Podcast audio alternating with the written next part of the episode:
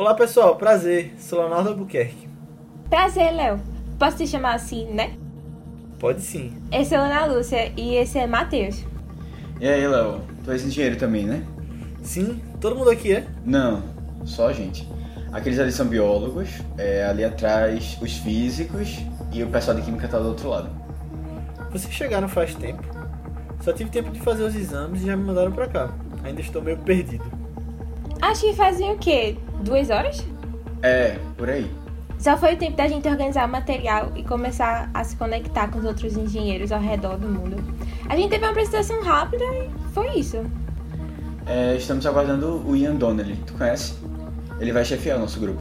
Ian Donnelly? Como assim? Eu nunca vi ele pessoalmente, mas ele é um gênio. Li todos os seus trabalhos. Ei, quem é a galera daquela outra sala? Os linguistas é uma equipe grande para tentar desvendar o que eles estão falando. Alguém já teve contato com eles? Sim. O primeiro grupo entrou hoje mais cedo. O segundo grupo daqui a pouco chega com as gravações dos contatos pra gente analisar. Então se arruma logo aí que o trabalho tá começando. Certo.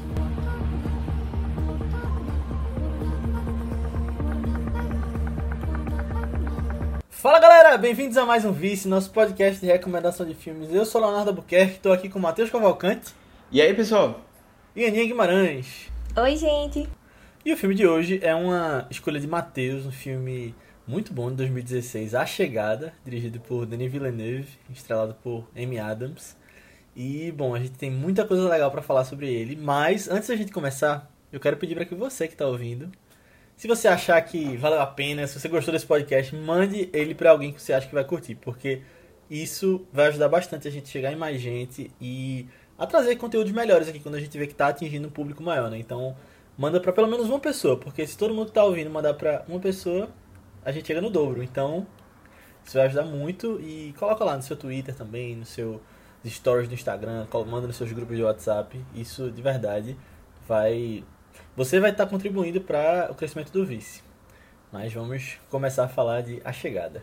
Então, gente, é, resolvi trazer trazer esse filme pra vocês, pra gente, né, pra gente discutir um pouco, é, porque primeiro é um filme que eu amo muito e é, uma, é um filme que tem vindo assim de- é, desde o começo do ano, é, tem vindo assim frequentemente e não não porque eu tava reassistindo ele, mas assim em outras discussões relacionadas a outras coisas eu vim e lembrava desse filme, sabe? E a primeira vez foi quando é, eu tava tendo, tô pagando, tava pagando uma cadeira na faculdade de, de inglês instrumental e a professora do nada começou a tentar trazer um pouco de é, da teoria da linguagem. E aí assim, quando eu fui lendo, ela passou um capítulo de um livro para ler, eu ia até reler para esse podcast especificamente, mas acabou que não deu muito tempo. Mas só que ele ele trazia umas é, reflexões assim de como a linguagem era importante para o desenvolvimento humano. E tipo, como, é como se fosse assim, tipo, sei lá, sabe? Eu, eu até fiquei assim meio. eu- eu- a gente é da área de exatas, a gente não lida muito com isso. Mas a gente sabe, sei lá, tipo, ah, o estudo da, da, da química, né? Tipo, pô, caramba, a importância de, de química, né? Tipo, ah, a gente é feito de partículas. E aí, só que a linguagem, ela, é, é, o, o, o capítulo começava assim, mostrando, tipo, prati- praticamente como se a gente fosse formado da linguagem, sabe? E aí, um pouco, um pouco do que o próprio é, filme tenta trazer, assim, de, das nossas perspectivas a partir da linguagem, como elas são diferentes, etc.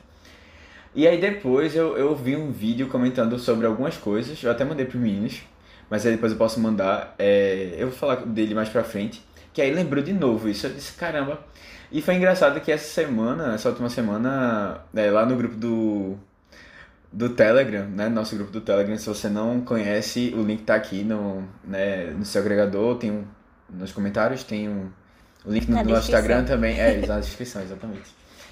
E aí, assim, o Jussival, que é um colega da gente que a gente conheceu a partir do Telegram, ele começou a conversar com, do nada, do nada, Foi ele começou... do nada, não foi? E a gente Pois já é, tava eu cheguei assim, eu disse, caramba, será que eu comento ou eu espero pra falar isso no podcast? Mas aí eu respondi algumas coisas, ainda vou responder o resto, assim. Mas ele foi teorizando um pouco, a gente depois vai trazer isso um pouco depois pra cá. Mas sabe, tá sendo surpresa, acho que ele não, não tá nem sabendo que a gente tá falando disso. Na verdade, ele não sabe nem que a gente vai trazer esse filme, né? E que foi mais engraçado. É. Mas quando ele mandou a mensagem lá, a gente já, já ia trazer. Não, já ia trazer, só que Era. tipo, né, a gente não visou isso ainda. Surpresa, Justival. É, beleza. E aí, assim, bom, rapidamente, assim, comentando um pouquinho da minha primeira experiência, eu assisti esse filme no cinema. E aí, assim, eu fui praticamente com nenhuma informação do filme. É, eu lembro que as pessoas disseram, olha, não vá atrás de, de nada. Porque as coisas precisam ser uma surpresa, os alienígenas precisam ser uma surpresa tal. O visual, até o próprio trailer, não mostra muito, né?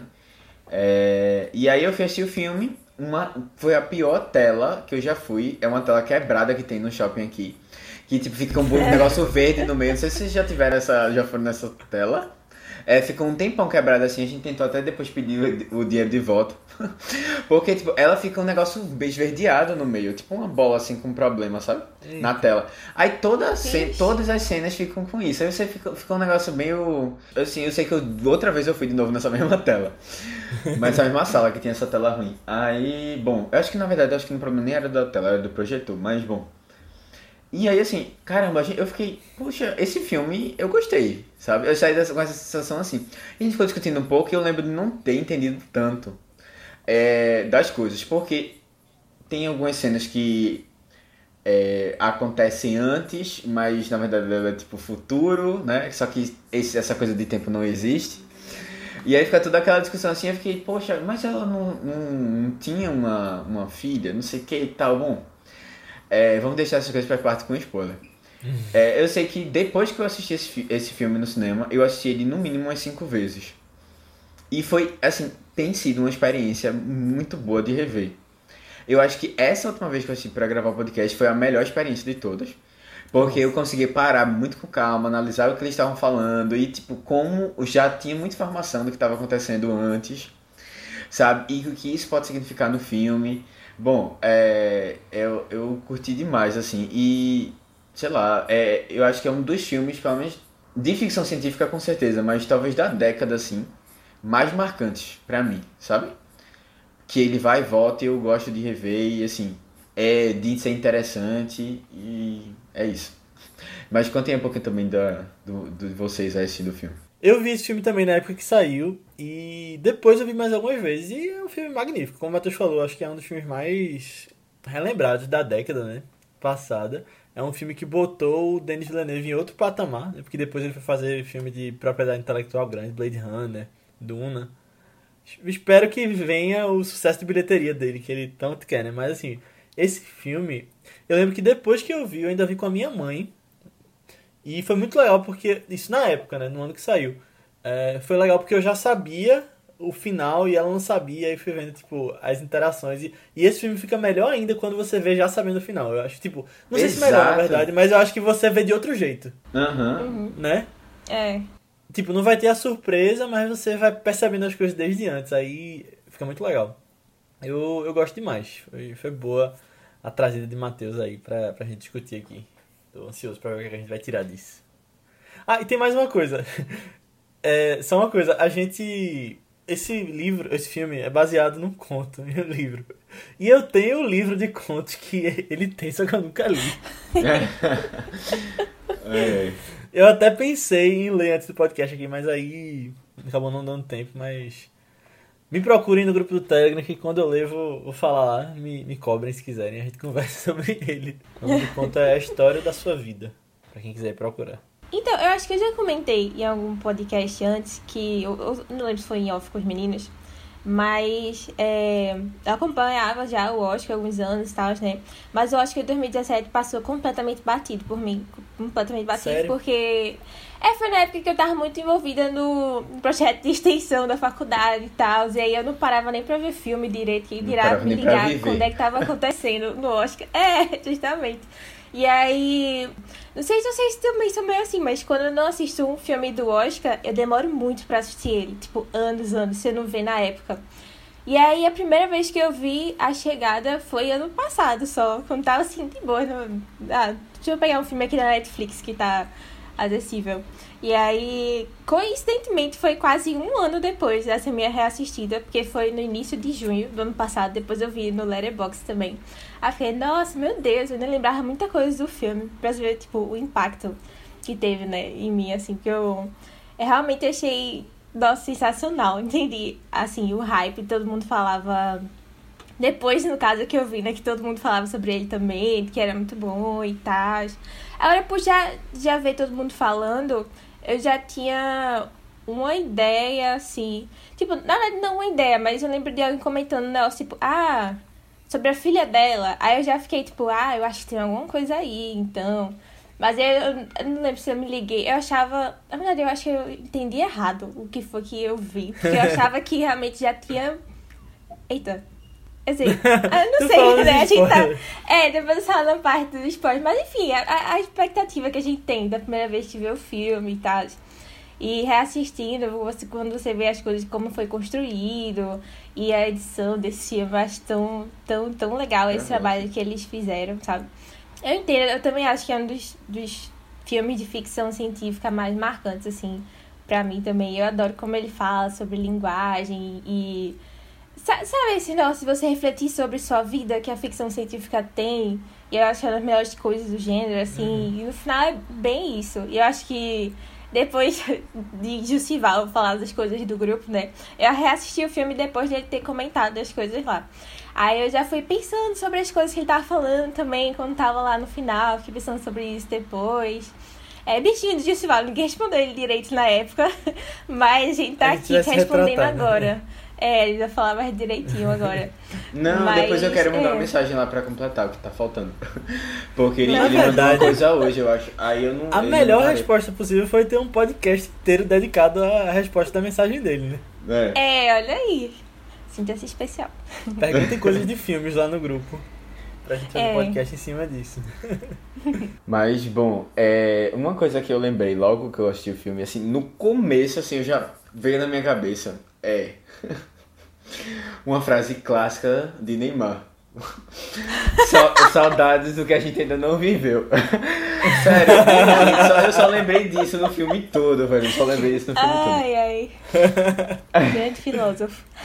Pois é, velho. Quem diria, né, que a gente estaria aqui, né? Deve ser o título do filme, né? É, eu acho, eu acho. É, é. Combina muito. E, mas, mas eu achei. Eu acho tão bonita a mensagem do final. Tipo, sem entrar muito em detalhes, mas aquela coisa, tipo o que o Jeremy Renner fala, né? Tipo, eu, eu lembrei, sabe de que? Lembra no podcast de Senhor Ninguém que eu perguntei, tipo, ah, se vocês voltassem para hoje do futuro, o que é que vocês acham que vocês falariam? Foi bem isso que ele falou, né? Que ela pergunta aquela coisa, tipo, enfim, o que ela pergunta. Porque eu já ia dar um spoiler aqui pra quem não viu, mas. Mas eu fiquei, fiquei pensando, ah, legal, é, é uma boa mensagem pra, pra levar pra vida também. É, deixa eu pular, puxar logo o resumo aqui. É, pra gente falar aí, com spoiler. É, com spoiler. Uhum, Quem não viu é. ainda, que eu acho difícil, é, tá na Netflix o filme, então corram pra assistir. Beleza? É, então, a gente tem é, uma invasão alienígena, caos na Terra, todo mundo louco, é, bolsa caindo, não sei o que, não sei o que. Só que no filme escolhe. E 12, 12 naves alienígenas param em 12 países diferentes, ou lá, 11 países diferentes. E só que o filme escolhe é, tentar entender um pouco da perspectiva de uma linguista é, que está tentando se comunicar. Professora entender, de português. É, uma professora que é exatamente. E velho, essa frase que ela fala do, do, do português, até hoje eu fico tentando entender o que, é que ela estava querendo dizer. Porque, tipo, ela diz que é uma língua diferente das outras línguas românicas e tal. E ela fala românica. É, bom. E aí, assim. É, Acho que é do alfabeto romano. A, B, C. Ah, boa. Né? É porque a gente geralmente fala latino, outros... né? E não necessariamente. Não, mas, mas tem os alfabetos que são hieroglifos, outros desenhos. É. E aí, bom, até hoje ninguém sabe essa resposta, né? Porque ela começa a falar e tal, mas bom. É, e aí... é. Aí os alienígenas atrapalham a aula, né? É, exatamente. Os alienígenas atrapalhando sempre. só, só que ela tem essa missão, né? De tentar interpretar o que é que está sendo dito ali pelos alienígenas. E ela faz todo um estudo, né? Junto com a equipe toda lá. para tentar, tentar entender. Na verdade, tentar entender e passar alguma mensagem para eles também. E, bom, pressão externa, é, guerra, não sei o que, essa confusão toda. E ela nesse caos aí. E é, é, é, é muito interessante porque realmente a gente tem é, uma novidade aí, né, nesse filme, que é justamente essa, essa perspectiva bem aprofundada. Eu acho que quem assistiu, quem ouviu o nosso podcast sobre contato, né, que a gente já falou, quem, quem já assistiu o filme Contatos de Terceiro Grau também, tem, tem um pouco dessa noção, né? De tipo, dessa expectativa de encontrar né, com os alienígenas, de ter essa, esse primeiro contato assim. É, e de como isso criou todo um imaginário assim, na mente das pessoas, bom, é, que foi transmitido nesses filmes. Mas eu acho que esse filme vai um pouco além disso, né? Ele passa um, um vai um pouco a mais assim nesse aspecto, para a gente entender é, um pouco melhor da importância de, da linguagem em si nessa nessa conversa. Mas bom, é, vamos, vamos para a parte com spoilers e aí. Bom, sintam-se sintam -se livres aí para assistir o filme antes ou se quiserem continuar com spoilers, fiquem aqui. Só para esclarecer que a mensagem que eu tinha falado era aquele negócio, tipo, ah, diga mais o que você está sentindo. Agora que, é. que a gente passou pelo spoiler. Que, ah. que ela pergunta se você pudesse viver a sua vida toda, o que, é que você faria diferente? Aí eu lembrei daquilo que, que eu tinha jogado de pergunta no, no outro podcast. Boa. Ouçam lá o podcast. Ah, eu lembrei de. Agora que tá falando de português. Eu lembrei de um meme muito engraçado que eu vi hoje, eu até retuitei. Hoje, ó, se eu não tivesse visto hoje, se eu não tivesse gravando hoje, não estaria lembrando. Não teria essa parte aqui no podcast, é pra você ver o efeito borboleta. É. Era uma cena de Star Trek, mas que eu não vi a cena de algum outro Star Trek é, que eu não assisti. Mas era tipo uma mulher falando. Agora eu não lembro. Mas era tipo. A moral da história era tipo, ah, vocês são a mesma coisa. Aí tinha um cara dizendo sim e outro cara dizendo não. Mas aí era tipo, espanhol, o cara dizendo sim, português, o cara dizendo não. Enfim, é engraçado quando a pessoa vê a imagem. É. Depois eu vou meter o tweet. Procurem lá no, é. no histórico do Twitter. Beleza. Talvez nem seja isso, né? Eu esteja simplificando o meme. Vão lá seguir lá no Twitter e procurem é, o, o esse meme. meme de Star Trek. então, a gente tem aí um diretor que. Eu acho que ele ficou realmente conhecido pelo grande público mesmo depois desses filmes. Não é assim, tem, tem essa. Todo mundo já. Assim, eu, eu acho que pra mim foi isso. Eu, pelo menos. Na verdade, não. Eu, eu, é porque, para o grande público, eu acho que sim. Talvez nem tanto ainda. Eu acho que grande público mesmo, as pessoas não conhecem ele como deveriam. Mas sim, pro público que vê filmes e tal. Foi, mas eu acho que os suspeitos deu um boost na carreira dele também. Foi? Foi, tipo, ah, acho que foi o. Porque ali foi. Porque ele já tinha outros filmes antes, né? Acho que ali foi tipo o filmaço que ele fez, a galera ficou, eita, aí depois ele fez a chegada, aí acho que foi mais gente. É aquele que ele tá no México, que tem aquela. aquela como é o nome do. Sicário, Sicário. Sicário, é. Sicário eu lembro dele de, de ter sido. É. Foi tipo, logo depois que eu assisti, eu assisti a chegada, eu disse, pô, eu vou ver outro filme dele, foi logo Sicário, porque tinham falado muito bem dele. Sicário é massa. Uhum. É. é que os Suspeitos eu acho que é o filme dele que mais aparece nessas páginas de filme, sabe? Sempre uhum. tem alguma cena lá, outro sendo citado em listas. Suspeito é muito bom. Agora, assim, e é interessante, a gente nunca falou dele aqui, né? Primeira vez. Não. E assim, primeira vez de outras, com certeza, porque Duna tá chegando aí, hein, galera? Verdade. É, pois é, já na expectativa. Teremos podcast de Duna já jogando aqui, que vai estar no Oscar. Então. Boa. Oscar ou não. É isso aí. E assim, a gente. É, nunca falou dele, mas ele é uma pessoa que ele tem um estilo muito fácil de identificar. Não sei se vocês percebem isso, mas essa, essa coisa dele ir apresentando tudo aos poucos e criando esse clima de tensão, sabe? E aí ele vai numa escalada, assim, para chegar no nível. E assim, nunca é de dele extrapolar, sabe? Ele chega num nível e, e mantém, assim, a coisa, sabe? Ele não é aquela pessoa que, que tem, gosta de uma coisa muito impactante, assim. Pelo menos eu não sinto tanto isso nos filmes dele se vocês olharem assim, tipo, acontece alguma ele vai crescer primeiro assim, você pensa que não tá acontecendo nada diferente. E aí, aqui nesse filme, ele vai mostrando muito, muito aos poucos as coisas, a gente vai tendo poucas informações. De longe, a gente vê um, uma imagem do, do, do, do navio, né? Que eles chamam de navio, né, se não me engano. É concha. Concha, né? Concha, isso. Uhum. É, depois ele, você vai vendo aos poucos uma ideia de como são os alienígenas não sei o que. E até os alienígenas mesmo, a gente só vê eles completamente no fim do filme. É, só, só vê a perna. É. é, exato. A perna, não sei se também é a boca, porque não, não dá pra entender é, também. os tentáculos, é. É.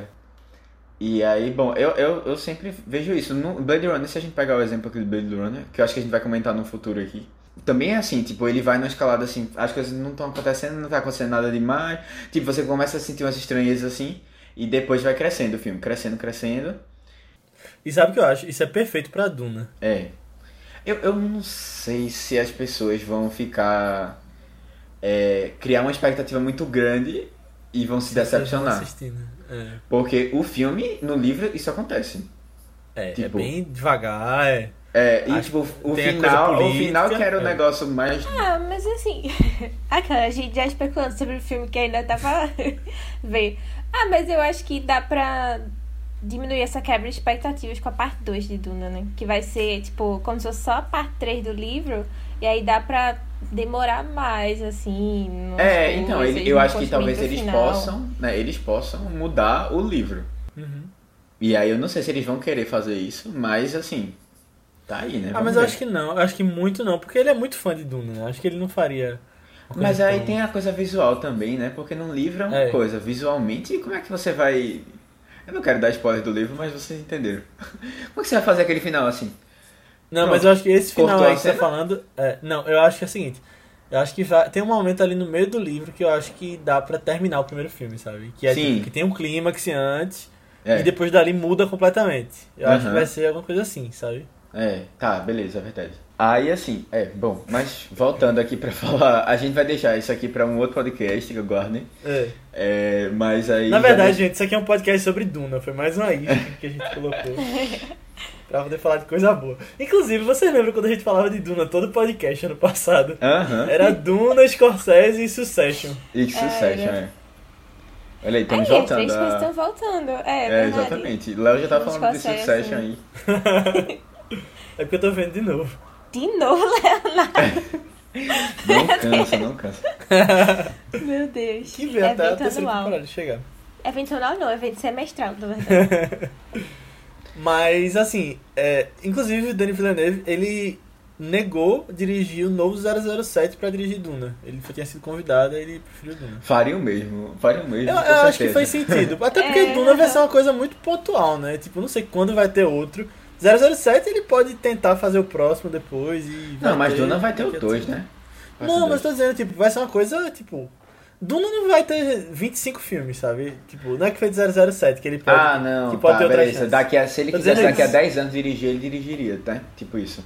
Duna? Não, não 007. Não, 007. É, não, é, eu acho que 007 é mais fácil dele conseguir em outro momento do que Duna. Porque se é. outra pessoa fizesse Duna, ele não ia fazer Duna daqui a pouco, sabe? Uhum. Acho que foi uma estratégia é. inteligente dele. Não, uhum. é. E assim, eu acho que ele, ele tem muito mais vontade de dirigir mesmo Duna do que 007, eu acho. Até porque ele tá total numa pegada de ficção científica agora, né? Desde a chegada ele só faz isso. É. Mas é interessante, são completamente diferentes, todas.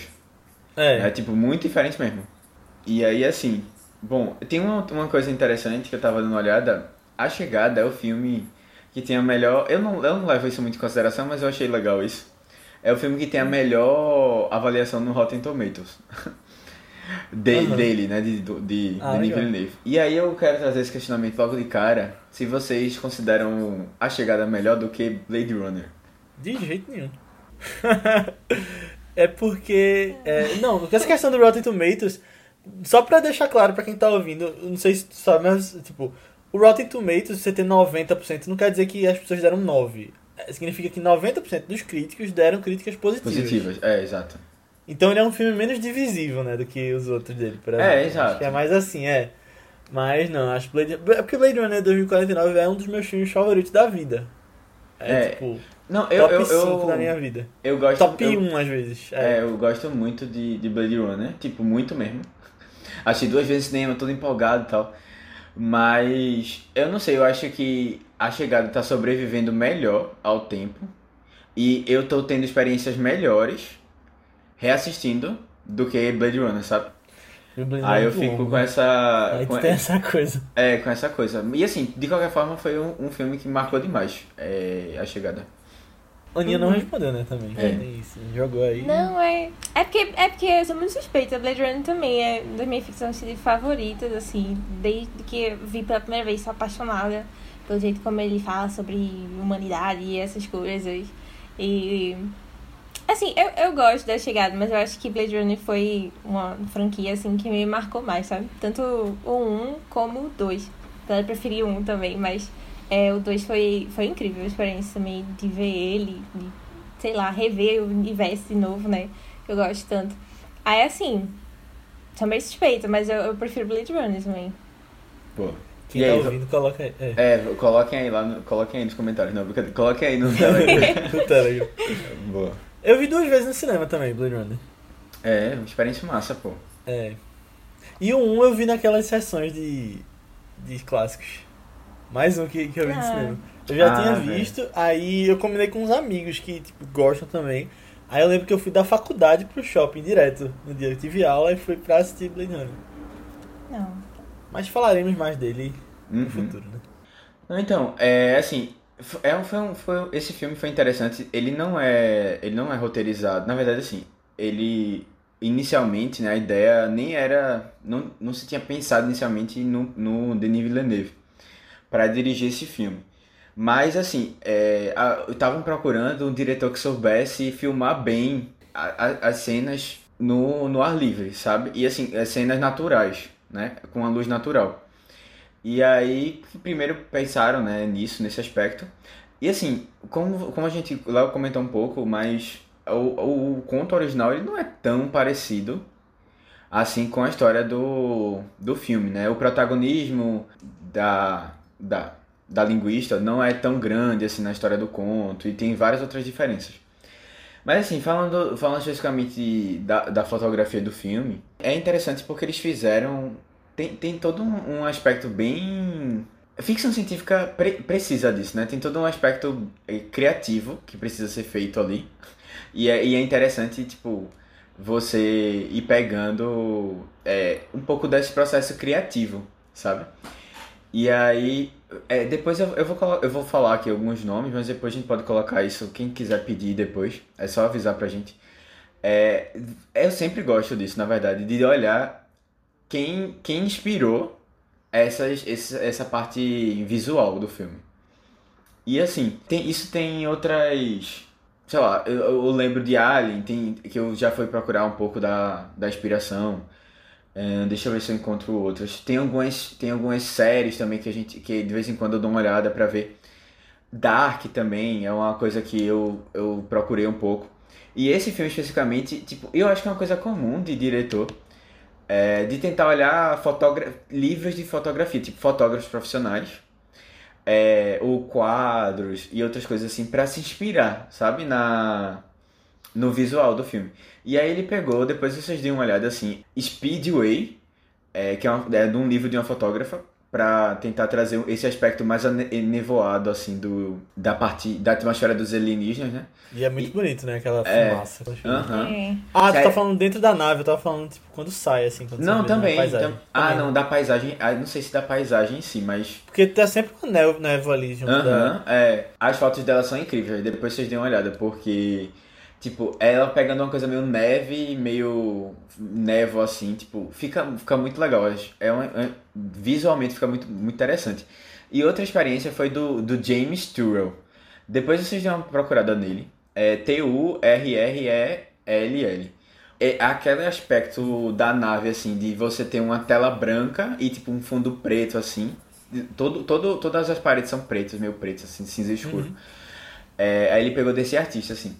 E é, é legal esse processo todo, né? De você ir pegando. Uma coisa que eles adicionaram muito, que isso foi até uma escolha até do próprio diretor mesmo. É, ele estava bem envolvido tanto na parte de design, de produção, né? Quanto da parte de, de fotografia.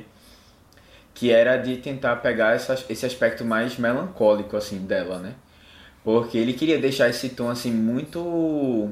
Mais reflexivo, mais frio mesmo, né? Tons frios, assim, que ele usa bastante. Principalmente porque ela tá nessa, nessa, nessa jornada de descoberta, né? Do, das coisas que aconteceram e tal. Que, que, é, que é um sentimento até um pouco, não necessariamente nostálgico, mas é um sentimento meio, assim, é, descobrindo uma coisa que você já existia e... Bom, esse, todo esse sentimento, assim, ele, ele fez essas escolhas lá para isso. E aí, assim, tive também uma coisa que eu fiquei curioso, foi procurar um pouco de como foi que eles fizeram a os ETs, né, especificamente. E a primeira coisa que eles olharam foram. Porque, tipo, é realmente uma coisa, é uma coisa importante na história, né? Tipo, o como eles estão. E aí a ideia toda era que fosse. Tipo, ele cria essa atmosfera toda e você precisa apresentar alguma coisa, uhum. né? Ou você escolhe algum tipo de contato, né? Que você. Justo. não apresenta, é ou apresenta mental, de uma maneira né? bem. Exatamente, tipo, bem diferente do que a expectativa da pessoa. Ou você cria um conceito. E aí eles ficaram pensando, e tipo, a primeira coisa que veio foi até uma ideia também do, do, do diretor junto com o design de produção. Pra você pensar primeiro. Ah, a ideia dele ter sete patas, né? Sete mãos, sei lá, sete dedos. Uhum. E aí depois você ir construindo a base disso. E aí assim, ah, ele vai andar feito uma aranha? Não, acho que não era isso que eles queriam. Então ele tipo como se fosse mais um povo, né? Que ele vai tipo flutuando assim naquela atmosfera. Sim. E aí tipo a pele, do que que ele queria e tal. Eles pensaram, pô, um, um, um alien, esse alienígena vive, sei lá, quantos mil anos. Então vamos pensar animais que têm uma pele mais, animais que vivem mais tempo. Aí eles pensaram, ah, no elefante, então a pele dele é parecida e tal. É, esse conceito assim eu acho interessante de de comentar um pouco. Só voltando um pouquinho aqui pra fotografia, saindo do design de produção, uma coisa que eu acho muito legal nesse filme e que eu acho que é muito do diretor também e que tem umas coisas inovadoras, como tu falou, é a questão dos ângulos de câmera que ele usa, né? Até para ele brincar dentro da nave ali, que não tem a gravidade igual a da Terra, né? Ela vai para outros lados. E aí você tem cena de cabeça para baixo, por exemplo. Tem uma, a primeira vez que eles entram lá, que eles estão de cabeça para baixo, eu achei eu acho uma obra de arte aquela cena. Tipo, tá na história do cinema, eles andando de cabeça para baixo. Tipo, não é uma coisa que acaba sendo tão memorável, mas quando você vê, eu acho muito bonito.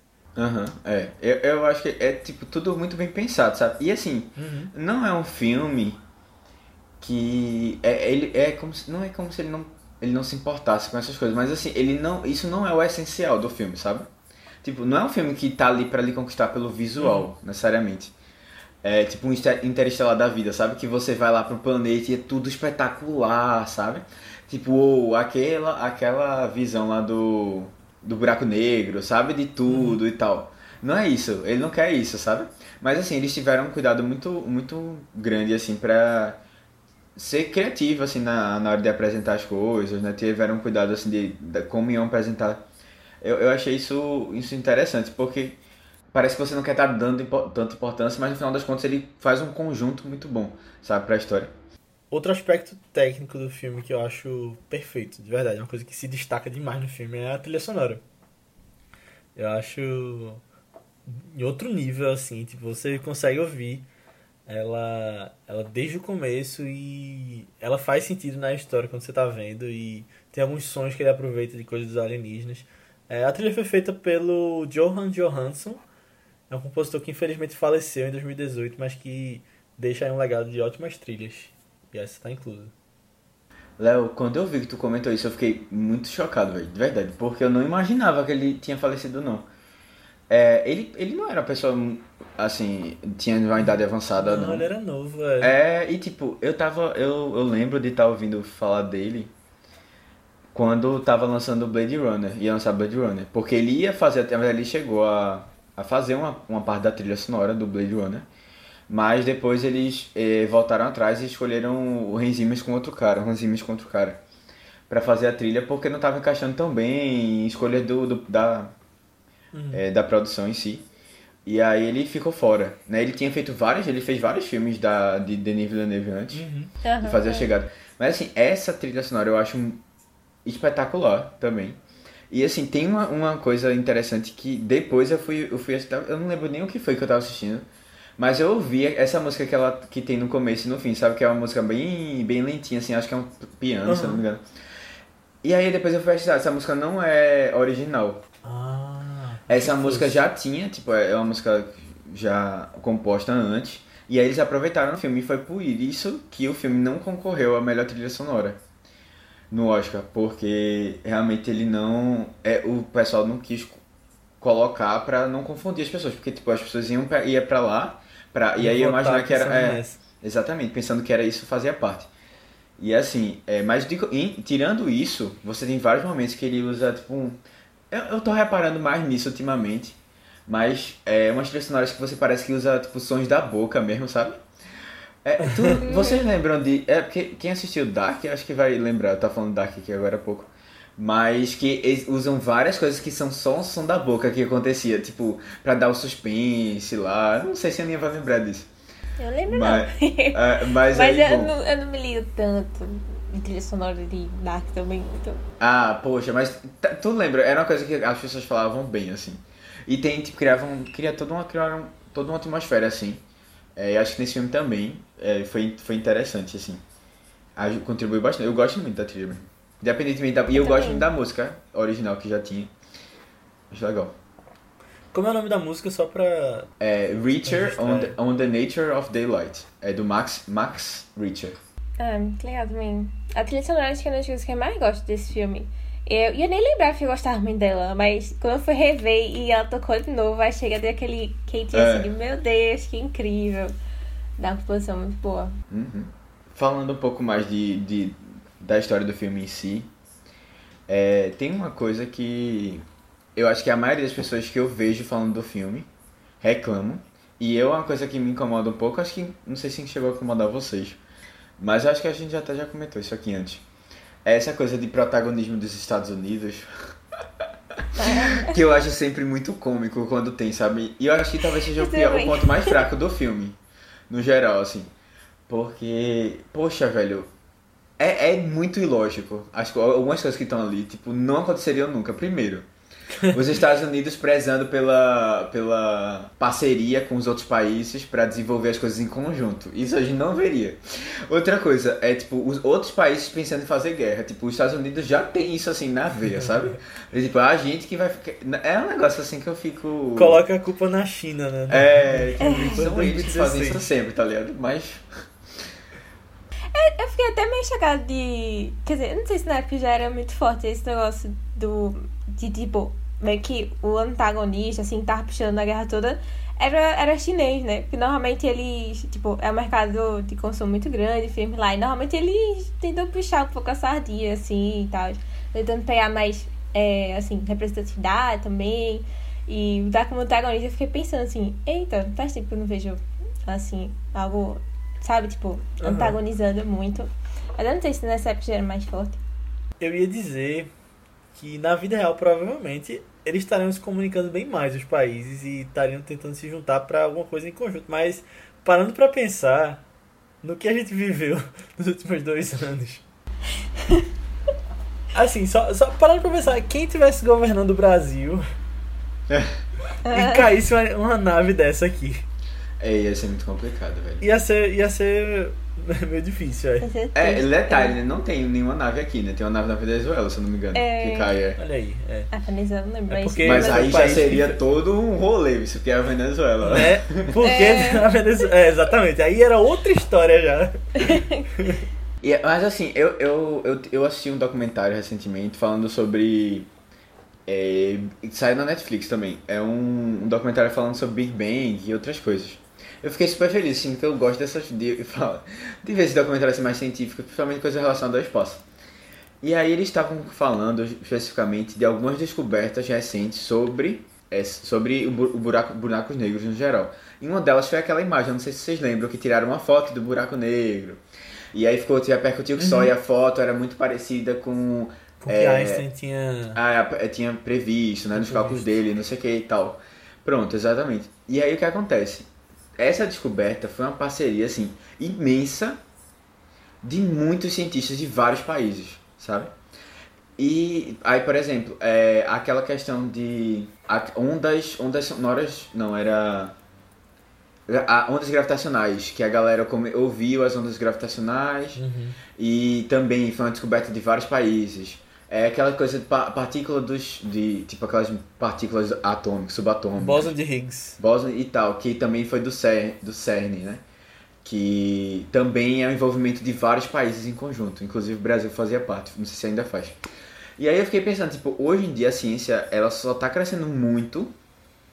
E assim, essas grandes descobertas assim que são, tipo, realmente definidoras assim, elas só estão acontecendo por conta de parcerias entre vários países, sabe? A comunidade toda se Não, junta certeza, pra. É. E aí, assim, é, é uma academia, coisa, né? É, tipo, que precisaria acontecer, tipo, abertamente, sabe? Pra hum. você ter uma. E eles tentam fazer isso, tipo, tem um momento lá que realmente isso acontece, né? Tipo, os 12 países trabalhando juntos, dividindo um as experiências. No Zap, e aí a gente começa a sair do grupo. É, exato, exatamente. É. Tem uma confusãozinha e. Tem uma treta. É, uma treta lá. Agora, essa coisa do, das naves em cada país, vocês lembram de uma série V, que eram os alienígenas, uhum. que era com Morena Bacarim? Não. Eu só lembrei disso, porque as naves lá também chegam. chegam em vários países, inclusive tem o Cristo Redentor e uma nave do lado. Eu lembro claramente disso no piloto. Eu não cheguei assim, não. Eu lembro das propagandas que tinha. Não lembro uhum. se era na Warner. Era, mas, era mas eu lembro, no assim. que passava. É, eu gostei aqui que foi bem mais aleatório, pelo menos, né? Tipo, não foi assim, ah, vamos lá pra. Vamos invadir Nova York. vamos invadir Nova York. É, é. Do lado da Estátua da Liberdade, é. É. é. É tipo Distrito 9, né? Que vai pra África do Sul. É, e tipo, realmente, assim, até, tipo, não tem a cidade, campo, às vezes é no meio do mar também, tá ligado? Que eles pararam. Uhum. E assim, é, eu não entendo, os alienígenas são inteligentes, esses alienígenas, né? Eles podiam parar no lugar mais prático. Porque, tipo, o outro da Venezuela parece que é no meio da rua, tá ligado? Aí fica um negócio meio é. complicado, assim, de você. Pra eles que sabem o futuro, o passado e tudo. Né? É, pois é, é. É, mas vai que sabendo disso, eles sabem qual é a melhor opção, né? Tipo, Doutor Estranho e viu que era essa que funcionava. É basicamente isso. É. Na verdade, se eles fossem tão inteligentes, eles trariam um dicionáriozinho, né? Já explicando eh, tradução para cada língua. É. É, então, mas a verdade, eu acho que era, a questão toda era esse processo de aprendizado, sabe? É, não. É, é faz parte do presente. Falei brincando, mas é. faz é. sentido. É. Faz, e era tipo, o primeiro contato também, né? Teoricamente. Não, é exato. E tipo assim, na verdade, eles precisavam que a gente entendesse essa língua, assim, né? E aí, tipo. Pra daqui a 3 mil anos ajudar eles. Acho muito legal isso. É. E é. isso, isso é uma coisa que parece também não tem no conto. Ah. É, não era esse o presente, não. É, que eles iam dar, não. É, eles iam, parece que no conto, é, tipo, eles iam ensinar como, como a nave, como construir a nave. Hum. Só que eles mudaram essa perspectiva, assim, de... E eu achei também bem interessante, tipo, você ensinar a língua, tipo, é no, mais nova, assim, mas... Até porque também, e segundo o Denis Villeneuve, tipo, é, eles, eles... Tinha acabado de ter Interestelar, sabe? E já tinha toda a coisa de você construir uma nave, não sei o que. Eles tentaram mudar um pouco dessa, uhum. dessa uhum. perspectiva, assim. Mas uma, uma coisa que eu curti nessa parte, assim, é que, que assim, eu vi até a gente reclamando e tal, mas eu acho que é o que aconteceria mesmo. É esse caos todo, tá ligado? Primeiro, as bolsas tudo caindo, né? Uhum. Porque, tipo, é. né? Imagina. E aí, tipo, o povo tudo doido, as fake news lá, o povo que isso tá acontecendo. É um povo vazando desesperado. do alienígena. É, vazando informação, a galera ouvindo coisa que deixa a pessoa perturbada de verdade. Ia ter um monte de canal do YouTube aí de teoria da conspiração, falando Exato, é. coisa. É, exatamente, uhum. a sociedade é essa mesmo. Mas. E aí, tipo, realmente isso, isso tem até um peso, assim. A gente não vê muito do que tá acontecendo externamente. Mas isso acaba tendo, gerando um conflitozinho interno, assim. Que mata um dos nossos queridos alienígenas. É. Né? Que deixa, deixa ele muito mal, assim, que a pessoa diz, o outro alienígena diz que ele não vai sobreviver. Eu não lembro se é a Bot ou o Cotelo que morreu. Mas, mas isso foi consequência dessa, desse caos todo, foi? eu achei que tinha. Eu, pelo que eu entendi, foi, sabe? É, é que foi logo depois, né? Da é. explosão é. lá na nave. Ah. Aí ela pergunta assim se ele tá bem, tá? Se ele, é, cadê o outro e tal. Aí ele diz que ele. É, eu fiquei nessa impressão. Hum. É, pra mim é uma coisa natural que não tinha ver, mas, mas faz sentido ser. É, porque tipo, eles fecham a porta logo depois que tem um acidente. Uhum.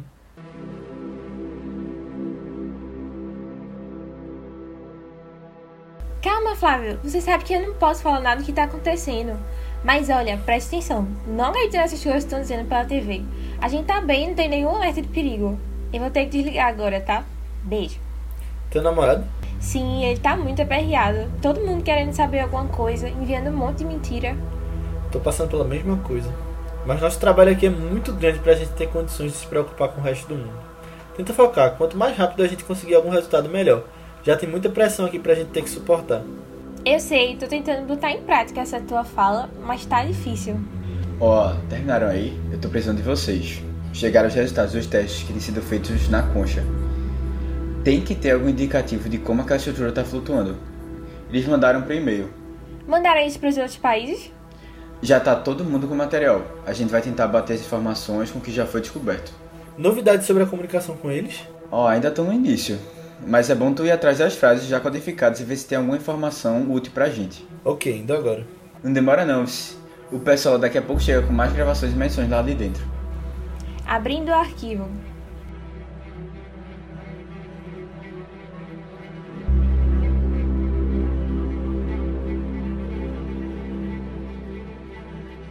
Já que a gente tá falando desse da linguagem, é, que a gente sempre traz esse negócio de ah, se fosse um dois, alguma coisa assim. Eu não lembrava desse, desse ponto que eles. deles. dele tava conversando lá com.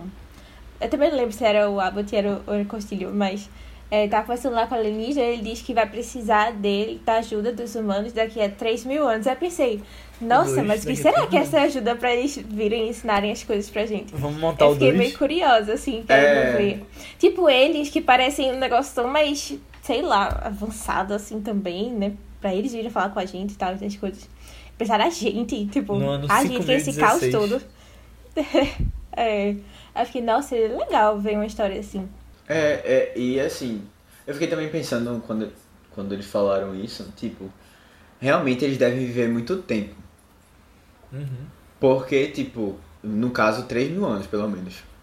Porque ela, ela só tem uma perspectiva da vida dela, né? Ela só consegue visualizar a vida dela a partir dessa linguagem aí deles que eles desenvolveram. Uhum. Então, eles também, eu acho que, assim, pra mim ficou, tipo, eles também só veem o que a perspectiva deles, sabe, sobre as coisas, tipo. Ah, sim. Não veria o de outro tipo, então assim, não dá pra você ter, tipo, uma, várias gerações na frente, porque eles não têm como prever o futuro, sabe? É uhum. É mais uma análise da. É como se ele vivesse o presente dele a todos os momentos, né? Alguma uhum. coisa assim. Ele teria que estar vivo daqui a 3 mil anos. É, exatamente. É. Aí eu fiquei, eita caramba, eles vivem muito tempo. Uhum. E eles não deviam ser recém-nascidos, né? Então, bem mais do que isso. É, né? exatamente. É, é tipo, estão aí desde a origem do universo. Pá. Já tinha, já tinha pele de elefante. É, exato. É. Agora, falando em viagem no tempo, é... queria falar de um paradoxo aqui. que é criado no, no meio do filme. Vocês viram o vídeo que eu mandei pra vocês? Vi. Não, comenta aí, comenta aí. Não, é que em Doctor Who tem. Ele fala do paradoxo. O nome é Paradoxo Bootstrap. Tem outras. Procure no Google. E.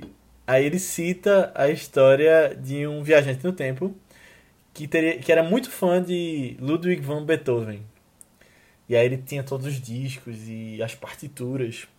E aí ele resolve voltar no tempo para o século XVIII para conhecer o seu ídolo.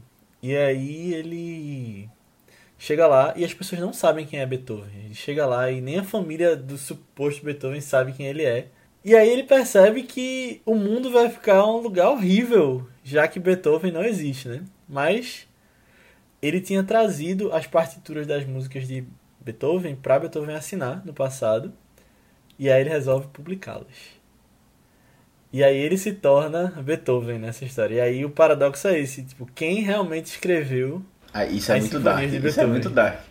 É, é, é, eu disse pra ler, nossa, e Dark tem não assim também, né? Eu, é, eu acho que é exatamente esse tipo paradoxo que ele fala. Peter assim. Capaldi tocando guitarra explicando isso na é, cena do Doctor Who. Mas fala aí como, é, como isso é falado em Dark, porque eu não vi Dark. Não, Dark é, é basicamente isso. É basicamente isso, paradoxos sendo criados, porque ninguém sabe exatamente quando começou o ponto de origem das coisas, sabe? Uhum. E é, aí... Eu acho que eles dão até um nome para alguns objetos que são assim, lá na série. É. Eu lembro que tem um livro que aparece logo na primeira temporada, como é que explica um assim de viagem no tempo. E aí esse livro vai sendo passado de mão em mão, e aí para cada viajante.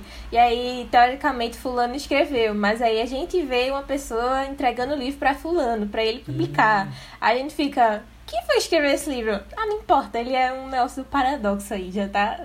É, é, tipo, no, é, é assim, na, na história é como se eles estivessem presos, né? Nessa, nessa é. situação toda, porque ninguém sabe exatamente quem criou isso, sabe? E aí é, tem toda uma questão aí, que eu não vou dar spoilers, mas é bem legal, eu acho massa, é, tipo, você vai. Não gosto, de... não. pra falar a verdade, eu não gosto não, não dessas coisas assim. Eu não é gosto de um paradoxo né? temporal, não. eu não gosto de paradoxo temporal. Eu fico, eu fico meio confusa e aflita com as coisas, mas, mas como assim? Não veio de canto nenhum. Eu acho que sou racional demais pra umas coisas de paradoxo, assim.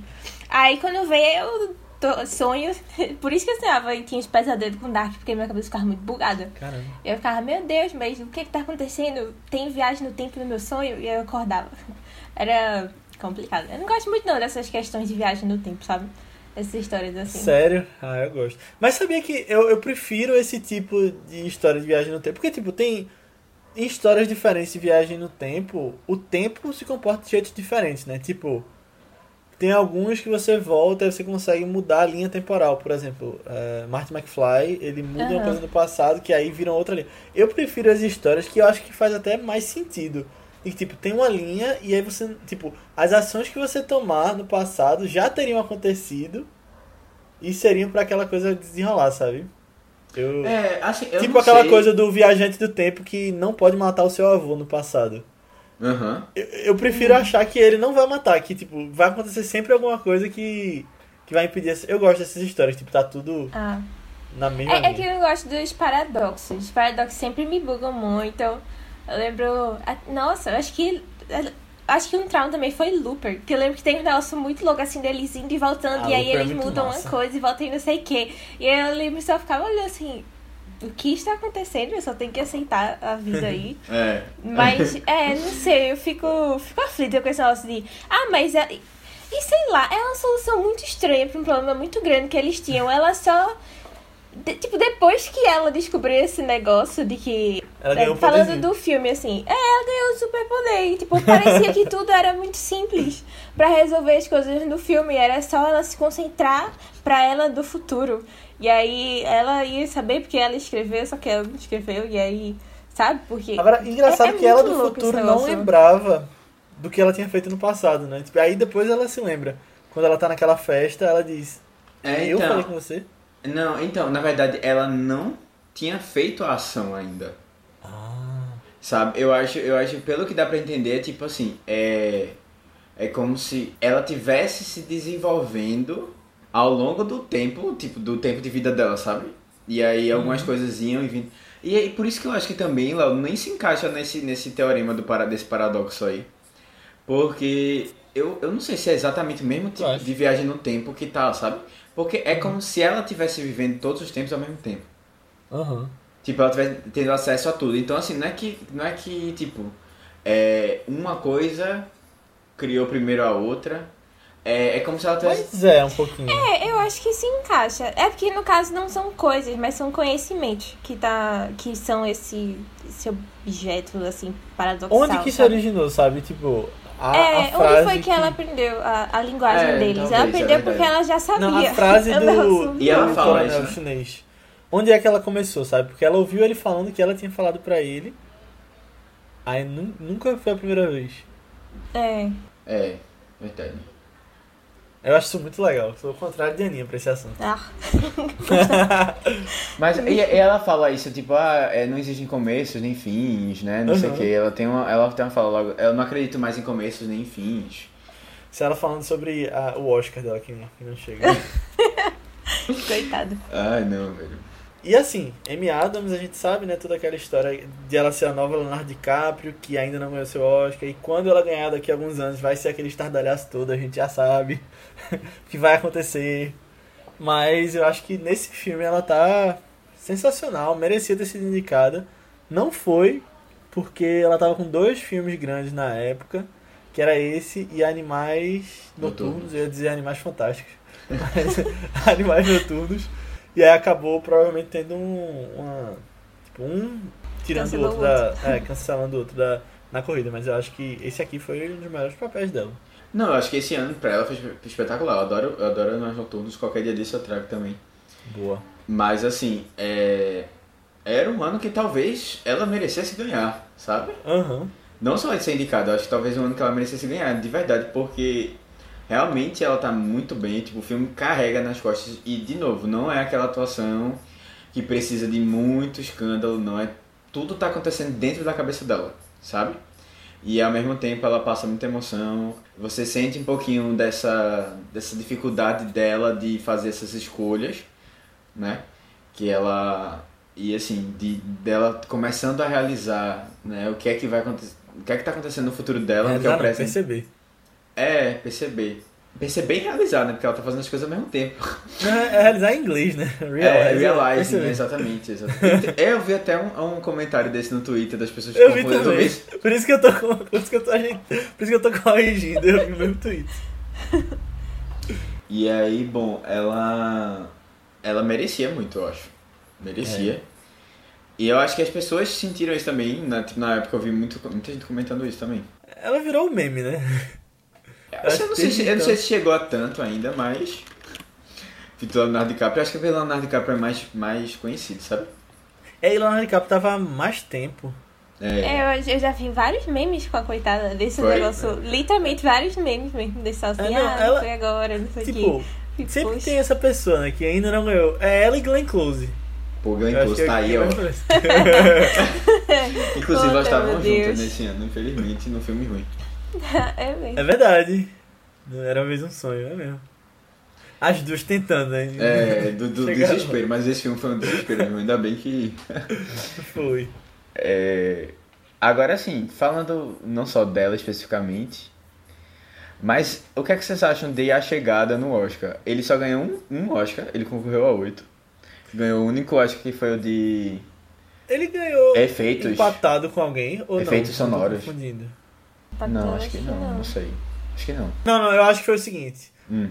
Um ganhou edição de som e o outro ganhou. Ah, sim, ela, é. Aí exatamente. foi o. Até o Último Homem, aquele filme de. É, foi isso. Aí eu tô confundindo por causa disso. Foi um único. É, mas aí eu fiquei depois pensando. Merecia um monte de coisa, é. Me, não, não só merecia, é. mas assim, e a melhor filme? Aí eu fui lembrar quem é que tava no ano, né? Mas foi um ano bom do Oscar. Foi um ótimo ano esse. É, um ano difícil do Oscar. Mas, Inclusive, assim, esse é o terceiro filme dessa lista de Oscar que a gente tem podcast aqui. A gente já falou do La La Land? Falou do La La Land, falou. foi um dos primeiros. E, e, e Manchester à beira-mar. Manchester à beira-mar. Ah, Manchester, é. é. Que, eu, que eu amo demais, vocês sabem, eu já trouxe até aqui pra falar com vocês várias vezes. É, eu não sei, La La Land é um filme que, é um filme que envelheceu mal. Tu acha? Na, no, pra, no público, pro não, é. público. É. Ah, eu acho que ele já tava mal na época que ele lançou. e aí teve todo o backlash né, em cima dele na época. Do Oscar, inclusive. Galera é... falando que não era tanto assim, não era tão bom assim. Por isso que Moonlight ganhou, né? Que teve esse marketing. É, eu não sei se foi por causa, só por causa disso, não. Foi, teve outras questões também, tipo, é, quererem dar a visibilidade e tal é. pra outro tipo de filme. Tipo, o quem salva o jazz são dois brancos, aí eles falam, teve, teve toda essa, essa polêmica. É, mas assim, eu acho que se a gente pesar mesmo, eu acho que o filme que ficou mais marcado de todos esses que a gente comentou foi A Chegada. Mais marcado, eu acho que La La Land, pô. Não, pô. Mais marcado positivamente, não negativamente. Porque hoje eu só vejo as pessoas metendo pó em La La. Marcado na história do cinema, eu acho que La La É, Land. não sei, velho. Mas assim, é um filme que, tipo, as pessoas curtem muito, sabe? Tipo, uhum. no geral, assim. Aham. Uhum. É, é tipo, eu acho que as pessoas curtem muito, mas a gente não vê, tipo, as pessoas sempre falando muito dele. Lá além de a gente sempre vê sendo citado, sendo é. citado pro bem ou pro mal, né? Mas acho que. Eu não vejo ele sendo tanto citado pro mal, assim. não, de tempo pra cá. Acho que na época não, era bem mais. Eu vejo muita eu gente falando bem. Pior. Só que eu acho que até por ele ser musical, muita gente já reclama, assim, sabe? Uhum. Pelo próprio gênero dele. E aí Moonlight fica esquecido no churrasco, né? Que é, Moonlight, Moonlight, Moonlight não envelheceu muito bem, não. Eu, eu não vou falar de Manchester porque pra mim ele envelheceu muito bem.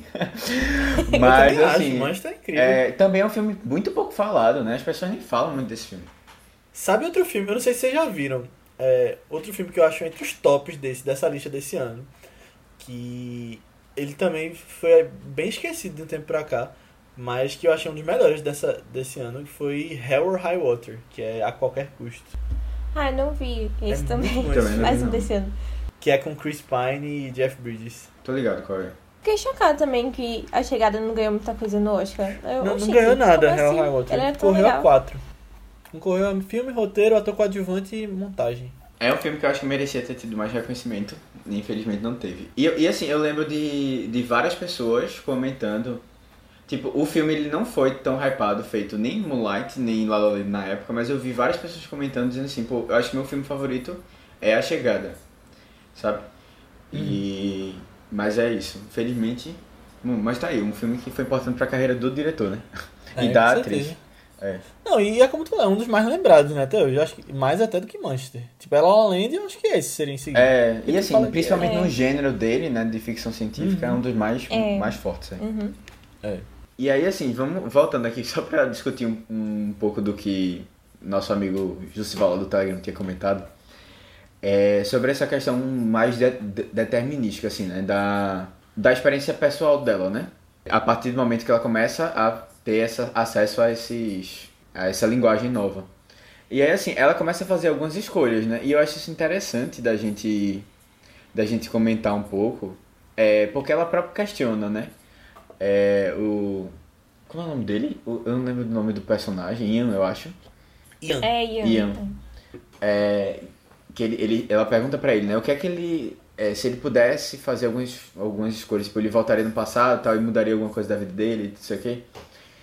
E ela, ela tem a opção de fazer algumas escolhas, né? E ela decide por não mudar a realidade que ela tá. que ela viu, né? Que ela presenciou. E aí, assim, primeira coisa que eu fiquei pensando é, será que realmente que ela tem condições de mudar? Mas aí eu acho que sim, que eu acho que ela tem, né? Tu acha? Eu, eu acho. fiquei pensando nisso, por isso que eu tinha citado aquela questão do do tempo, sabe? Das, dos jeitos diferentes de lidar com o tempo. Eu acho, pela minha interpretação dessa história, que não. Eu acho que ela não teria como mudar. Mesmo que ela tentasse, eu acho que chegaria naquelas conclusões. É, por isso que, eu, por isso que eu, é, eu, eu acho que não. Assim, que ela, ela consegue mudar. Até porque é de, ela, ela faz esse questionamento, sabe? Ela diz é. que ela, ela escolheu, né, ter essa vida com a filha dela, sabe? Sim. E aí também eu fiquei pensando um pouco, tipo, será que as escolhas dos alienígenas foram todas aleatórias? Ou, tipo, eles não tinham... Eu, eu acho que não, tipo, eles virem pra cá foi uma escolha percebendo, sabendo que o futuro deles ia ser lascado, eles precisavam ter essa escolha de vir pra cá pra salvar, sabe? Uhum. Não sei, eu fiquei pensando assim, se ela, qual, qual o nível de mudança da vida dela que ela pode fazer. E, tipo, como isso ia encaixar na nossa cabeça. Porque a gente vendo todo o nosso, tendo acesso, assim, a tudo que vai acontecer na nossa vida, o que aconteceu também, que a gente às vezes... Mas será que é tipo doutor é, Senhor Ninguém, que ela vê as possibilidades? É, eu não sei, velho, eu não sei. É, é como se ela mudasse, do de onde ela tá, ela mudasse o futuro, sabe? Porque... Uhum. É, uhum, existia um futuro lá que ela não sabia o que o cara tava falando, e nesse futuro aí ela mudou isso e ela ouviu o cara falando pra ela, o, o, o general, sabe? Eu não sei. Uhum. É, isso ficou. Calma, tu acha que ela mudou o futuro? É, tipo, eu tinha achado que ela só. Ela já ia mudar de todo jeito. Eu não sei se é bem mudar o futuro, mas achava que ela só, tipo, só tava confusa porque ela tava se situando a usar os poderes ainda. Poderes, assim, aspas, né? É, tipo, sim. como é que controla? Porque senão você é muito louco. Você pode ver isso 10 minutos depois de ele ter falado já a frase. Você pode ter uma hora antes, alguma coisa assim. Porque ela tá consciente todo o tempo, né? Tipo, teria que escolher um ponto específico. É, mas é tipo, é tem, uma, tem uma parte que ela, ela volta, ela pergunta pra filha daquele jogo. Não, a filha pergunta pra ela daquele jogo, jogo de. É, exatamente. Que eu nunca tinha ouvido falar Não, jogo, jogo de soma não. Não, é. Não, nula. Não, não zero. Sim. Não, jogo de soma zero. Jogo de é, soma zero. Eu aprendi na Você faculdade. nunca tinha ouvido essa expressão hoje. Sério? Eu também não. Eu também não. Quer dizer, eu não. Vocês já viram uma mente brilhante? não, não. Não, acho que ainda não. Ah, é porque lá John Nash, né, que é o, o matemático, ele chega nessa teoria do, do jogo de soma zero. Ah. Todo mundo sai ganhando. E aí, do jeito que ele coloca no filme, é. Ele tá num bar com vários amigos da faculdade e todo mundo quer ir na mulher mais bonita da, da outra mesa, né? Aí todos eles comprometem um pouco para que todo mundo saia ganhando. Porque se todos levassem fora da mais bonita e chegassem numa, na segunda, a, a, segunda não ia querer porque ele ia, ia ser tipo ah, a segunda opção. Aí eles ninguém vai na mais bonita. E aí eles. Todo mundo sai com a menina da, do bar. Caramba, coitada da mais bonita, né? Mas massa, é, é, é, basicamente isso que, ele, que ela quer dizer. Mas assim, é. é ela no começo ela não lembra ela tava acessando essa memória. Na verdade, assim, é, na verdade, ela, ela tava acessando esse momento, mas no começo ela não lembra é, qual é o nome do jogo. E aí eu não sei se, tipo, foi uma coisa que ela percebeu nesse presente que ela tava, qual era o nome do jogo, veio isso, e aí voltou lá pro passado, não sei. e ela falou pra filha, ou se foi tipo o contrário, né? Ela lembrou lá e voltou pra, pra momento em que, sabe, essa, essa memória veio, ou sei lá, se foi os dois, tipo assim, ela descobriu isso e, ah, não sei, velho. Fica um negócio meio confuso. Não, mas, assim. mas quem falou primeiro ali foi Jeremy Renner. É, falou pra foi ela, essa né? Ela falou-. Pronto, É, e aí ela e falou pra filha passado, dela e aí no futuro. Isso. É. É, no, no futuro. É. Então, assim, a gente, a gente sabe exatamente de onde veio a coisa. Essa aí sabe, mas a do, do chinês não sabe não. É. Porque a do chinês, é, isso aí ia ser o mesmo paradoxo se o Jeremy Renner tivesse ouvido da filha. É, sabe, sabe o que, sabe o que eu tava, sabe o que eu ouvi em alguma, alguma análise assim, foi o seguinte, que provavelmente o general, ele também já sabia da linguagem no momento que ele foi falar com ela. Porque aí ele poderia ter tido esse, essa ideia de, da importância de falar isso. E aí por isso que ele falou. Tipo, porque como se passa muito tempo depois, ela já tinha lançado o livro, parece. É, ela publicou o livro, é. Aí poderia ser que. Mas aí eu também não sei se isso faz sentido. Quando eu comecei a ouvir isso, eu fiquei tipo, ah, não, esquece, deixa pra lá, porque não tem coisa na minha cabeça. É, não tem nada que prove no filme, mas podia acontecer, porque ela lançou o livro. É. E é por isso que ele sabe que precisa falar isso pra ela lá e trazer essa mensagem. Porque lá na- no momento ela não sabe que tava querendo aquela mensagem. No começo ela fica perdida. Ah, você precisa É. falar alguma coisa pra mim? Mas, mas ela não pergunta a ele. Calma. Não, é Quando não. tá lá não, na ele festa. que, chega, ele que chega nela na festa. É. E aí, aí, tipo, ah, é... ah, eu só vim aqui na festa por causa de você, não sei o que, porque eu queria, não sei, tipo, ver você, não sei o que. E ela fica, tipo, meio assustada, assim, depois ele, ele, ele pergunta, ele a- a- fala pra ela a frase, né? Mas, é, não sei, uma viagem muito grande. No final das contas, realmente, eu acho, eu acho que ela, eu, assim, eu acho que ela teve e acabou tendo um, um, no final das contas, ela teve uma escolha. De continuar tendo a filha, de se relacionar com a pessoa porque é também como se ela tivesse já tido esse sentimento antes, sabe? E aí, assim, ela escolheu não perder ele, né? Tipo, ela achou que o que ela ia acontecer com ela no futuro, né? Que ela já tava viciando de alguma maneira, é, aquilo ali era suficiente, sabe? Eu acho que foi mais ou menos por aí que Justival quis comentar. E eu acho que é isso mesmo, né? Tipo, eu não sei, eu não acho que ela foi egoísta, não, sabe? Diga- Não sei se vocês consideram ela uma É porque, pessoa é porque eu egoísta. acho que o, o marido dela Considerou, né? egoísta, não foi? É, doideira. Eu tinha esquecido que eles não terminavam juntos, eu fiquei triste pelo final, assim. É. Putz, mas ele, abo- Tipo, ele abandonou terminam, a filha, mas né? no futuro mesmo não termina, né? Tipo, o filme eles terminam juntos. Aham. É, é. Te- eu, Mas, mas eu fiquei muito bem. triste, assim. Que, tipo, é porque ele soube do negócio e aí ele meio que se afastou da filha, né? Aí eu fiquei muito triste É. por causa disso, assim. Eu, Não, mas, mas assim, eu acho Exato. que é, a questão é de muito dele não lidar, não saber lidar com esse luto, sabe? É, então, aham. De perder a filha. Ele preferiu não lidar direito. Tipo, Tipo, é, não, eu não prefiro, assim, acho que ele não sabia muito bem, né? Lidar com essa, essa É. expectativa, assim. E é até estranho que a gente vê, porque ele que é a pessoa que diz que ele sentiria mais as coisas, né? Tipo, É. teoricamente eu acho que faria sentido ele participar disso também, porque. Mas e esse então, negócio do filme de aproveitar os momentos que tinha com ele ela e isso que importa. depois. né? E sentiria mais depois que ela já viu o futuro. Então talvez ele possa sentir mais a partir dali. Calma, não entendi. acho que agora eu buguei. Porque, porque ela viu, mas se ela pode mudar, tipo, ele poderia sentir mais, como tu falou agora. Ela fez E não pergunta. abandonar a filha? No não futuro? sei. Ah, Mas não, eu prefiro achar que não. Eu Eu prefiro acho que achar não. que, é a única linha temporal que não dá pra mudar. É, também depende de assim. Como encarar. É. É, e no caso não teria outra opção mesmo, não. Ela, ela esco- é, escolheu aquilo, do momento que ela escolheu aquilo, que ela, ela fala no final, né? Tipo, esse é o primeiro dia, né? É. é, nossas vidas, não sei o que e tal. Aí, a partir disso ali, não teria como. Mas é, é complicado, se a gente para pra pensar muito, eu acho até que o filme não quer que a gente pare muito pra pensar nisso. Porque acaba confu- confundindo mão. E assim, o principal, eu acho, não é muito. Eu não sei se é exatamente essa a mensagem.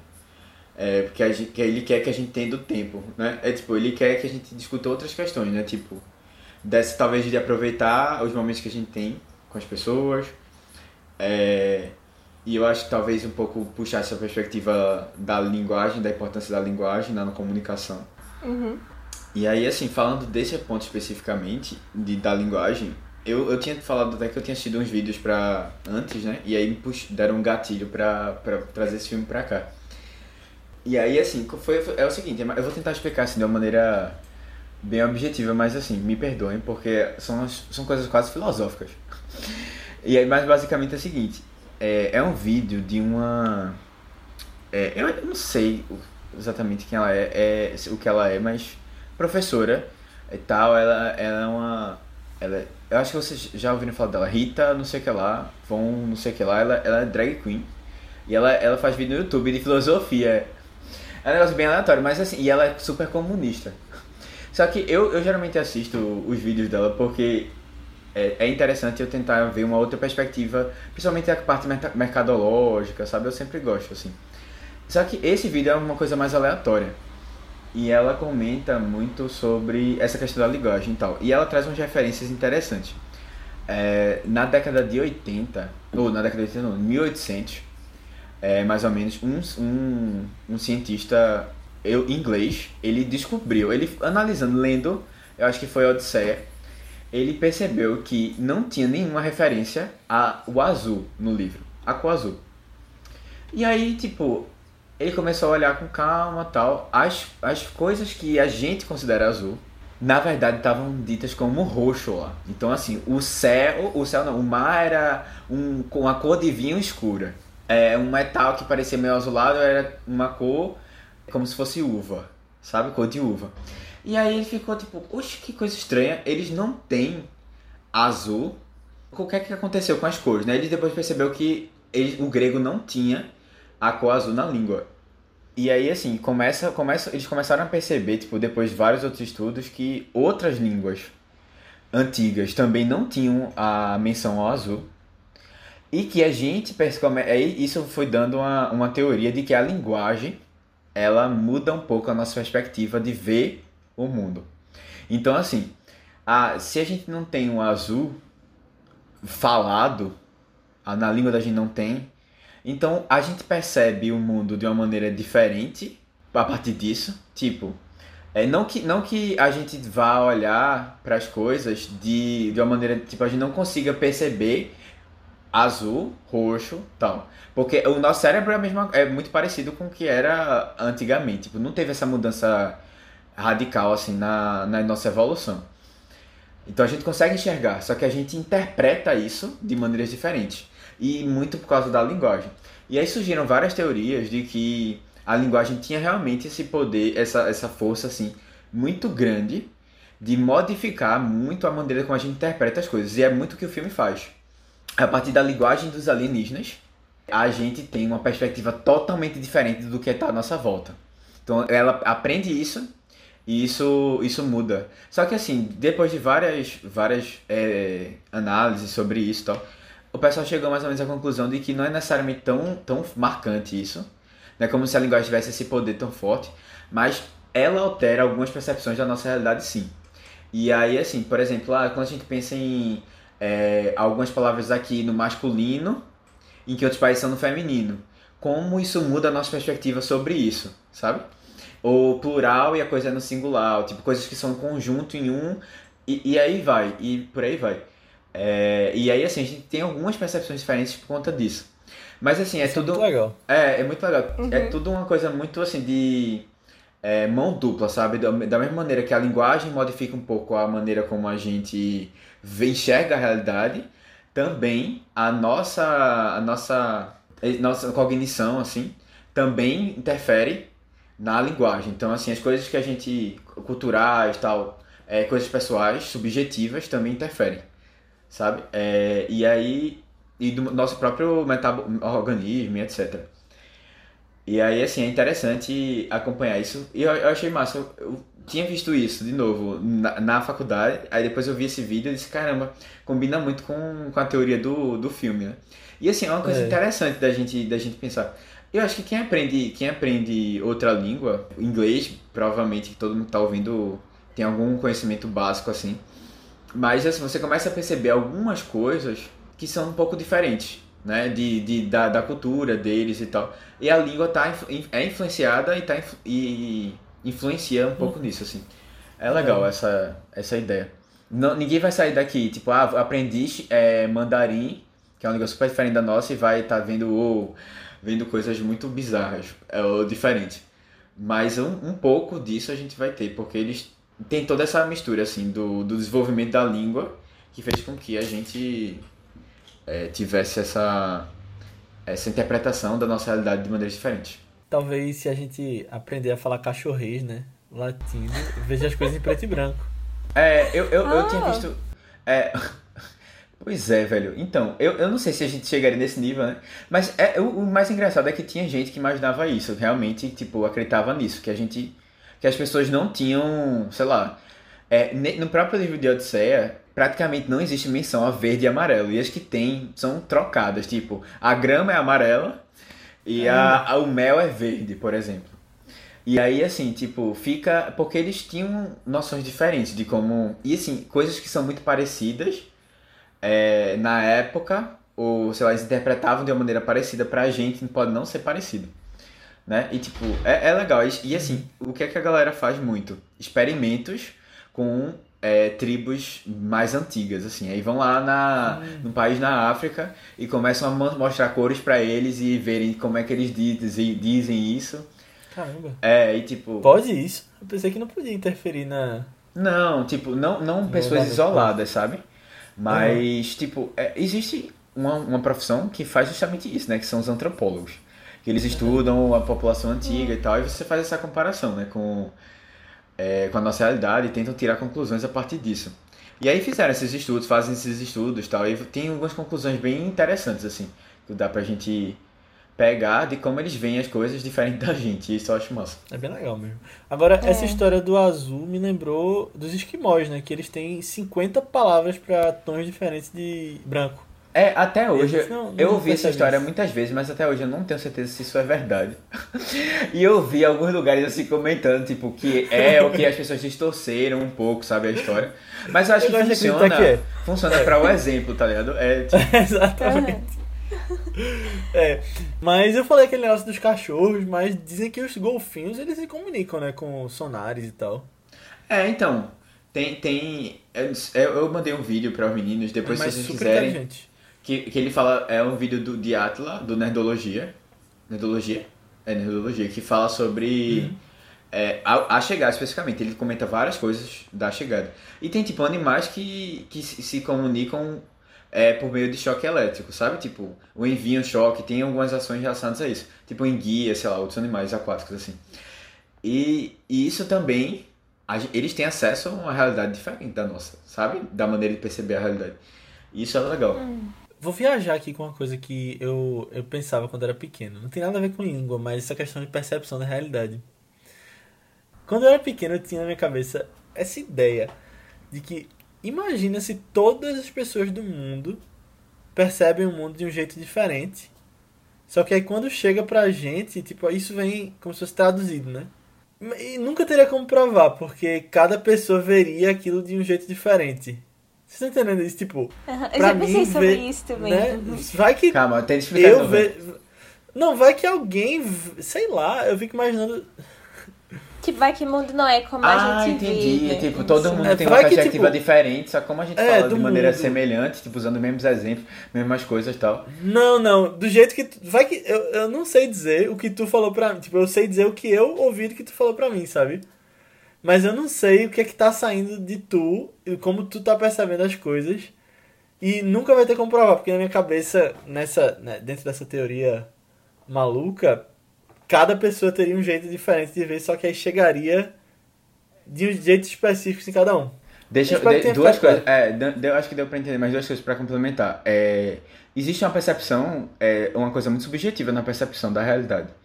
Então, pelas experiências próprias e etc. É, cada um vai ter um pouquinho uma coisa diferente, né, de, de perceber. Mas tem uma outra coisa também. É, nesse vídeo, é, essa a, a, Rita, ela comenta sobre com a, umas aulas que ela dava, que ela fazia o seguinte. Ela fazia um experimento na sala, tipo...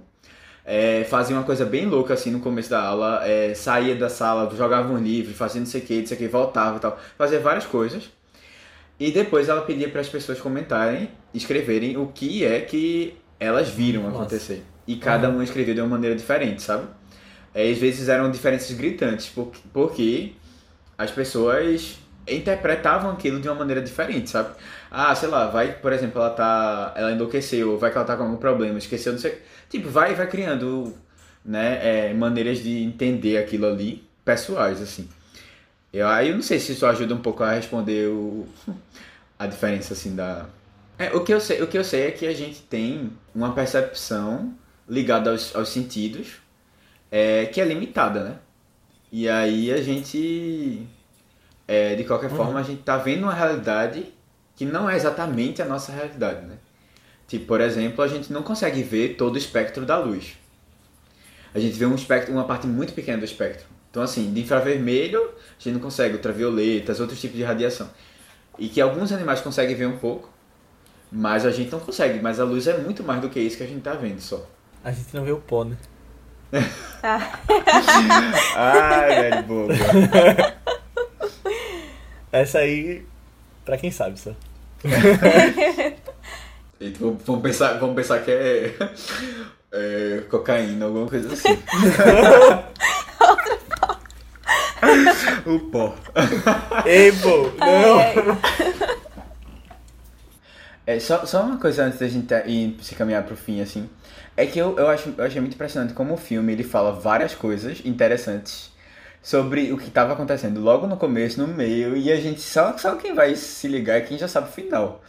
Sabe? E tem é. umas frases específicas que eles vão traduzindo dos alienígenas que eu achei muito, muito genial, velho. Porque ele diz assim, tipo, tem uma frase que eles dizem no final, no final, no meio do, da história, só a gente só vai entender no final, né? Que ele fala assim, tipo, there is no time.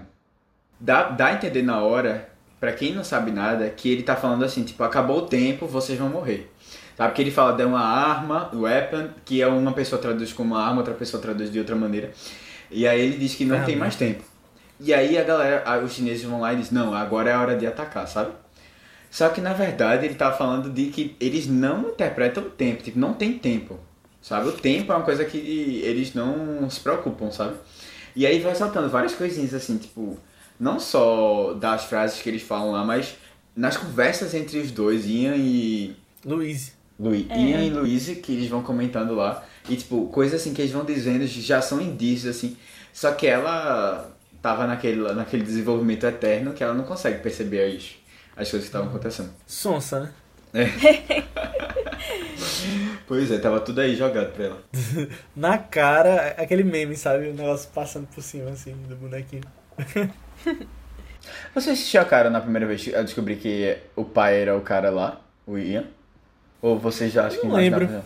Pior que eu não lembro da primeira vez, não. Porque ela, ela também não sabe disso, ela só sabe depois. Eu é, chipava é, já, então assim. É, não, tava, tava bem chipável antes, né? Eles estavam se conhecendo e tal. Eu é, achava, acho que a primeira vez que eu assisti, eu achava que a, ela já tinha tido a filha e a filha já tinha morrido. É. E aí, também, tipo, ela já é, tava vendo relacionamento e eu ficava olhando assim, tipo, caramba, ela não fala da filha. É, ela, ela, e ela tinha lançado um livro, né, antes. Ela já tinha lançado um livro. Eu fiquei confundindo o livro antigo com um livro novo. Porque eles estão lá no, no, no, no helicóptero, ele fala do livro pra ela. Tipo um livro que ela tinha escrito. É verdade, ele leu, ele leu o prefácio, é. é. Que diz, é. ah, isso aqui é legal, mas assim, ela. né? Uau. Bom. É. Mas eu acho que é massa quando eles vão dando as pistas, né? Tipo, quando já vai, já vai revelando, aí mostra aquela coisa que ela tinha falado, mamãe e papai conversam com os animais. Aí depois mostra que o, o, bicho de massinha preta dela. É. É, e assim, é, tem uma coisa legal que, tipo, no final das contas a gente vê as coisas pela perspectiva dela, mas e aí a gente foca nessa parte de linguagem, mas, pô, caramba, tem várias outras perspectivas interessantes ali naquela história, sabe? E eu acho, eu achei massa que, tipo, imagina se a gente fosse ver na visão do Ian a história, né? Seria uma coisa totalmente bem científica, assim. Ver a pesquisa diferente. dele, né? De física. É, exatamente, a pesquisa dele, que a gente, a gente vê pouco, assim, né? No geral, ele não, uhum. não aborda muito, não. Ele tá mais ajudando ela, no final das contas. É, mas assim, é, é, eu acho legal isso. Tipo, e é um pouco de, de contar a história também, né? Da gente tem sempre novas perspectivas para abordar e trazer uma coisa é. nova. Matheus, imagina uma pesquisa de engenharia de energia ali. Eu, eu não vou falar nada não, porque eu tentei pensar em, em como encaixar engenharia no, no, nas pesquisas lá, eu fiquei um tempão pensando. Na ambientação? Na, eu tentei encaixar as coisas de engenharia na ambientação e eu fiquei tipo, ai velho, que, é que, o que é que o engenheiro ia fazer ali ah, pesquisando? Bom, mas Peraí, pô. Claro que engenheiro. Mas assim, eu, preciso, eu, preciso, eu pensaria primeiro em físico, em biólogo, sabe? Em químico. Mas engenheiro, depois eu fiquei pensando assim, tipo, ah, eu vou fazer uns experimentos aqui no motor do. Sei lá, tentar entender como é que funciona o motor da nave. Sabe? Aí eu fiquei pensando em engenheiro de produção lá, eu ia fazer o quê? Mas aí eu. Mapear o processo, é. É. É. O engenheiro de energia também eu não consegui achar nada não. Não, energia dá, pô, pra pesquisar como. A fonte deles, né? Sabe? É, mas assim, é, eu, é como eu vou achar esses dados, sabe? Eu não ia chegar lá e ficar perdido. Ah, mas se for com esse pensamento, ela nunca ia ter descoberto a, a linguagem é. deles. É, e ela é muito boa nisso, né, velho? De ficar. Pensar, tipo, ela pensa, ela pensa bem direitinho, sabe? Eu, eu sei que eles tiveram. Né? Não, eles tiveram um apoio muito grande assim, de linguistas e tal. Mas, pô, velho, esse negócio dela ficar. Ah, minha gente, primeiro a gente tem que perguntar, pensar primeiro. Ah, eles entendem o que é uma pergunta? Aí depois eles entendem, né, tipo, a ordem certinha e não sei o que. Eles têm essa divisão de sujeito, não sei o que, não sei o que. Ah, tem, tem a questão temporal também na, nas frases e tal. Eu fiquei, caramba, velho, nunca tinha. Pô, parece que eu não estudei português, sabe? E não, não tinha toda aquela não, divisões tu não, tu não assim. estudou. não estudou alienígena, eu ia dizer. É. Mas eu, achei, eu acho legal o jeito que ele explica pra gente entender o quão difícil é, né? Que ele fala que Exato, tem que escrever com as duas mãos, de, uma de trás pra frente e uma de frente pra trás, sabendo exatamente o que você vai escrever e o tamanho das palavras. É, velho, é, é muito legal. complexo, Essa tipo, a gente, não, a gente não percebe muito quanto é complexo a gente tá aqui falando é. e criando essa, toda essa estrutura, né? E de raciocínio também, né? A gente já tá se caminhando pro final do podcast, mas é, não sei se vocês ficaram curiosos. A gente falou desse momento dela conversando com o governador. Quer dizer, governador não, né? Ele era tipo não, um. Ele era tipo um general. É, general. É um general lá e. E ele fala frase, só que eles falam em chinês lá. E ela fala em chinês também, quando tá falando com ele. Boa né? atriz, né? E aí. ah, não sei não, porque eu vi uns comentários depois de uma galera dizendo que não entendeu com o sotaque dela o, tipo, jeito que fala ah. fluente e tal. E uhum. ficou, kkk, achava que tava burro, que não entendi e tal. Então, cara, a gente não percebe essas coisas, né, que a gente não fala bem. Mas, é... e eu fiquei curiosa pra ver o que era essa grande frase salvadora, porque eles não botaram legenda. E eu fiquei pensando, nossa, não sei se eu gostei muito dessa escolha deles, se era legal botar um negócio, tipo, misterioso para deixar entre eles ali, ou esse negócio de qual era a grande frase salvadora. Porque o roteirista, é tipo, quando eles tiveram essa ideia do final, assim, e tal, né? Ele passou um tempão, assim, pensando em uma frase perfeita que seria pra, sabe, pra ser impactante pro momento e tal. E ele criou uma frase impactante. E aí, quando foi ver, não, não legendou. E aí, tipo, ninguém entendeu o que é que era que tava sendo falado lá. Sabe? Ele ficou, porra, meu trabalho meio que à toa. É sério que ele Mas ficou... aí, sabe, ficou arretado assim com o diretor. Mas, mas eu achei uma frase tão legal. Ela traduzida, né? É, significa. eu não quero se nem for, tentar. Se fosse o coreano, eu saberia mas... falar, né? nossos fãs da Coreia do Sul. Saudades nossos fãs. Ai, a gente nunca mais tinha citado eles também, né? Pois é. Verdade. Saudades. É. Mas sim. A frase. que a gente ainda não viveu, fãs da Coreia do Sul. Ai, verdade. Mas, Mas sim, é, a frase é, quer dizer, se você ficou curioso também, né? A frase quer dizer, na guerra não há vencedores, somente viúvas. Achei bem. É legal, realmente. Nosso bem é anti-guerra assim.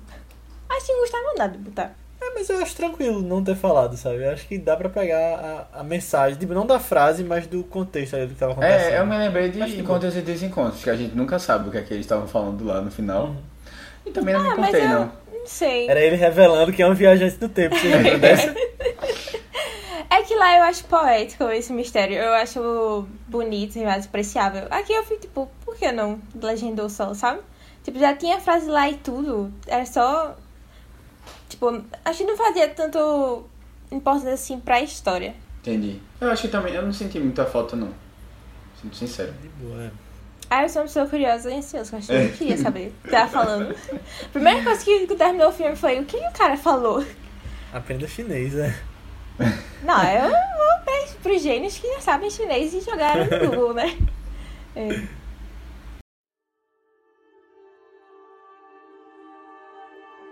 Ó, peguem todo o material que vocês conseguirem. Léo, tu tem o um contato do pessoal da Austrália, né? Eu já conheci eles de antes. Ótimo, a gente vai conseguir conversar fora daqui. Bora, Nia. Tô só esperando o programa finalizar a análise. Se a gente perder isso, são dois dias de atraso. Eita. Tá bom. Se eles chegarem por aqui, eu tento atrasar.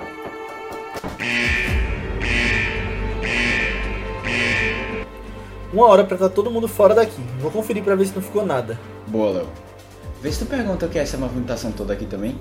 Estão procurando alguém que está fazendo uma ligação internacional pra China. Ok. Bom, talvez seja melhor pra gente. Eles talvez nem prestem atenção na gente aqui. Bora correr. Tudo certo aqui, pegamos tudo. Matheus, Léo, acabou de chegar uma notificação aqui. A China cancelou o ataque. Ela e a Rússia ordenaram a retirada das tropas. É sério? Meu Deus, eu tô lendo e não tô acreditando. Aê!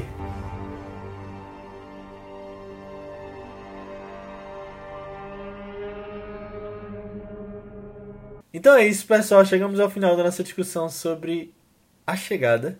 Espero que vocês tenham gostado. Se você gostou, de novo, eu peço para que você mande esse podcast para alguém que você acha que vai curtir. Manda para uma pessoa, porque se todo mundo mandar para uma pessoa, a gente chega no dobro. Então isso vai ser de uma ajuda muito grande e você pode fazer parte desse crescimento do Vice. É, coloca lá nos seus stories do Instagram, coloca no seu Twitter, nos seus grupos de WhatsApp, que de novo vai ajudar muito. Você pode vir falar com a gente no nosso grupo do Telegram sobre feedback sobre o episódio, comentários sobre filmes, até sugestões de próximos filmes. É só procurar por ViceBR lá no Telegram ou nas nossas redes sociais do Vice, que são ViceBR no Twitter, Instagram, Letterboxd, YouTube, Facebook, qualquer um. Você segue a gente, comenta lá que a gente conversa com você ou nas nossas redes pessoais, que são Matheus Criatura. É Matheus com TH, BC23, tanto no Twitter como no Instagram. Aninha. No Instagram eu tô como underline Aninha Guimarães e no Twitter Marvelous MS Ana. Boa, eu tô como Léo Albuquerque, tanto no Twitter quanto no Instagram. Mas antes da gente ir, vamos falar um pouquinho sobre o filme da semana que vem, que é então, é, o filme da próxima semana, a gente vai acompanhar é, três homens: o homem bom, o homem mau e o homem feio, em busca de, de um tesouro que eles meio que vão ter que se juntar para descobrir lá onde é que é. E aí, quando eles chegarem lá, vai ter todo um conflito, né? De quem vai ficar com quem. E aí. O nome do filme é Três Homens em Conflito um caso caído do faroeste da trilogia dos dólares está disponível lá na nossa grande parceira Telecine para vocês assistirem. E é muito legal. Isso, e a gente vai contar com uma presença super especial de um historiador e crítico de cinema que faz um trabalho muito legal na internet que a gente já vem acompanhando e está crescendo bastante, que é o Valdemar da Lenogari Neto.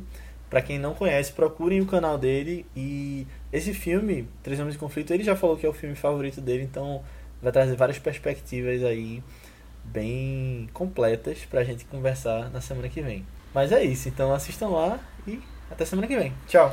Tchau. tchau.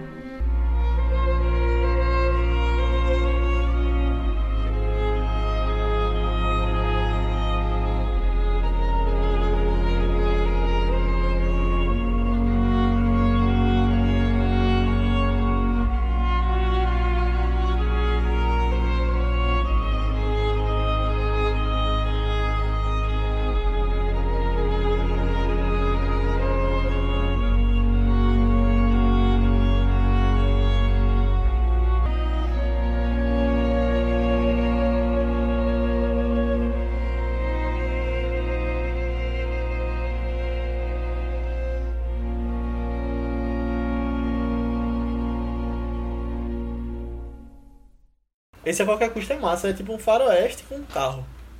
Eles roubando os bancos. Ah, então não sei se eu vou gostar. Obrigada. É muito Eu vou dar legal. uma chance. Né? apaixonado por cavalos, minha gente. Eu, eu pausa aqui no podcast.